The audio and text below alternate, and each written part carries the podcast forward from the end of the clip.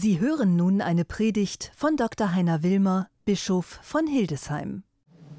Liebe Schwestern und Brüder hier im Hildesheimer Dom und daheim an den Bildschirmen.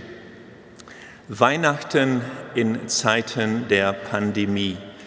Weihnachten so ganz anders. Mag dieses Fest zu Hause in den Familien noch denselben Charakter wie letztes Jahr haben, so spüren wir hier im Dom den großen Unterschied. Abstand statt Nähe, kraftvolles Singen, jetzt Schweigen. Ein gefährliches Virus hat die Welt verändert. Wir sind jetzt in unseren Gebeten bei denen, die schwer erkrankt sind, bei den Pflegenden und Ärztinnen, bei den Erzieherinnen und Busfahrern, bei den Verstorbenen und ihren Angehörigen. Unsere Schöpfung ist verletzlich und sie kann verletzen. Paulus schreibt im Römerbrief, denn wir wissen, dass die gesamte Schöpfung bis zum heutigen Tage seufzt und in Geburtswehen liegt.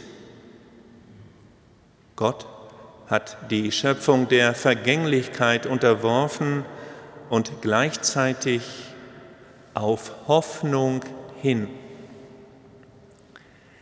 die Grundkraft der Hoffnung ist sein Geschenk an uns.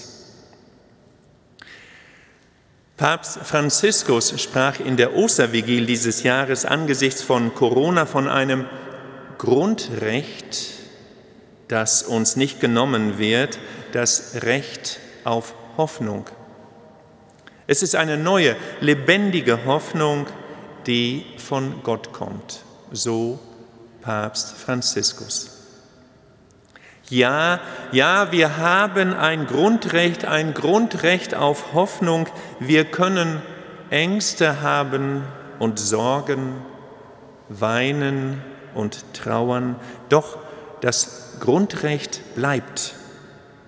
Es wird nicht fortgespült von Tränen, nicht niedergeschrien von Verzweiflung, nicht ausgelacht von Zynismus. Das Grundrecht auf Hoffnung tragen wir in uns und damit das Grundrecht darauf, dass die Hoffnung trägt. Blicken wir auf die erste Lesung aus dem Buch Jesaja. Große Teile der Bevölkerung Judas sind im sechsten vorchristlichen Jahrhundert nach Babylon verschleppt worden. Die Menschen im Exil blicken mit Angst in die Zukunft.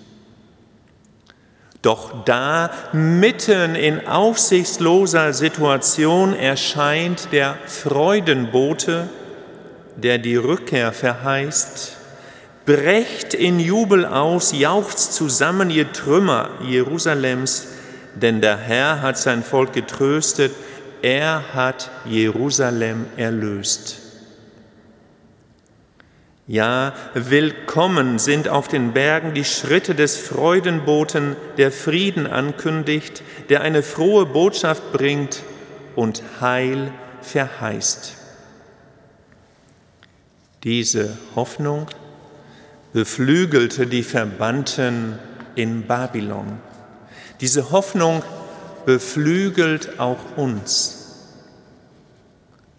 Es gibt in der Bibel ja viele Hoffnungsworte, wie auch der Beginn der zweiten Lesung an die Hebräer, wenn es dort heißt, Vielfältig und auf vielerlei Weise hat Gott einst zu den Vätern gesprochen durch die Propheten.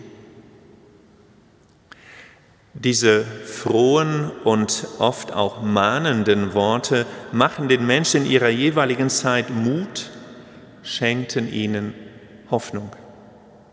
Und dann verdichten sich diese Worte zu dem einen Wort, das Fleisch geworden ist.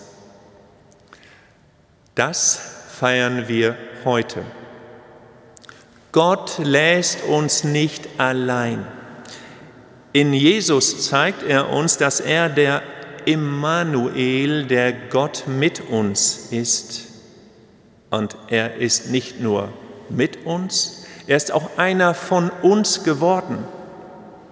Auch er fühlt Angst, Niedergeschlagenheit, Zorn, Verlassenheit, Miteinander, Freude, Jubel und Hoffnung. In diesen Zeiten der Pandemie erleben wir eine große Solidarität. Menschen sind füreinander da, Menschen sprechen einander Mut zu, warnen und helfen. Zeichen der Hoffnung. Unsere Gesellschaft braucht das Miteinander. In Gottes Schöpfung gehören alle Menschen zusammen. Das ist Jesu Vision vom Königreich Gottes. Deshalb gibt es das Bündnis Niedersachsen hält zusammen.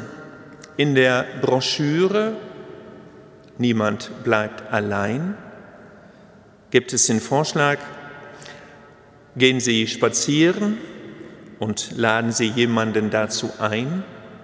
Mit genügend Abstand eine gute Möglichkeit zum Austausch.